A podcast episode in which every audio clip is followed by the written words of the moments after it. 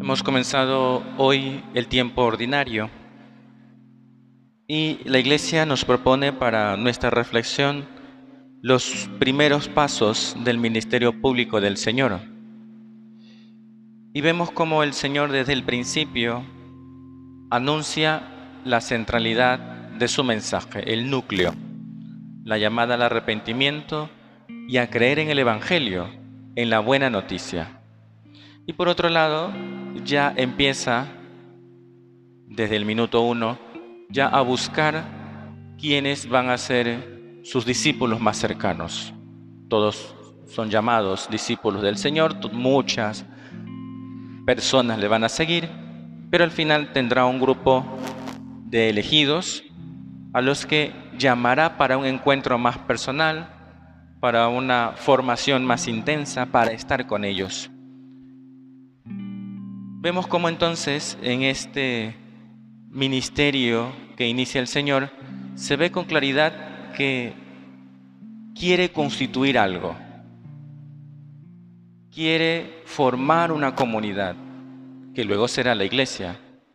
Es algo que algunos han querido negar, porque algunos dicen que no es que tanto que Jesús tuviera una intención de formar algo, un grupo, no, en el Evangelio es claro, tiene un mensaje y tiene unas personas que van a transmitir ese mensaje.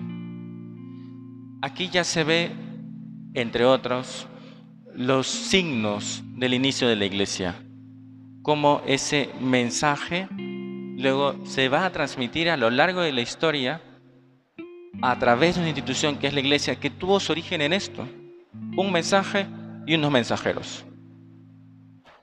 Ese mensaje de la buena nueva que transmitieron los apóstoles, ese mensaje del Evangelio que luego ya transmite la iglesia, es el mensaje que también tú y yo debemos transmitir. El Señor nos ha elegido, nos ha llamado, cada uno en una vocación distinta, pero estamos llamados a anunciar el mensaje, a dar a conocer la buena nueva. También somos elegidos del Señor.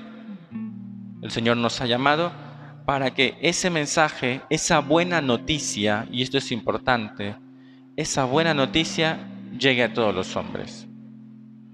Y eso hay que, de alguna manera, subrayarlo también ante un mundo en el que casi todo es mala noticia. Basta uno, abre el periódico, ve el noticiero, todo como que es malo.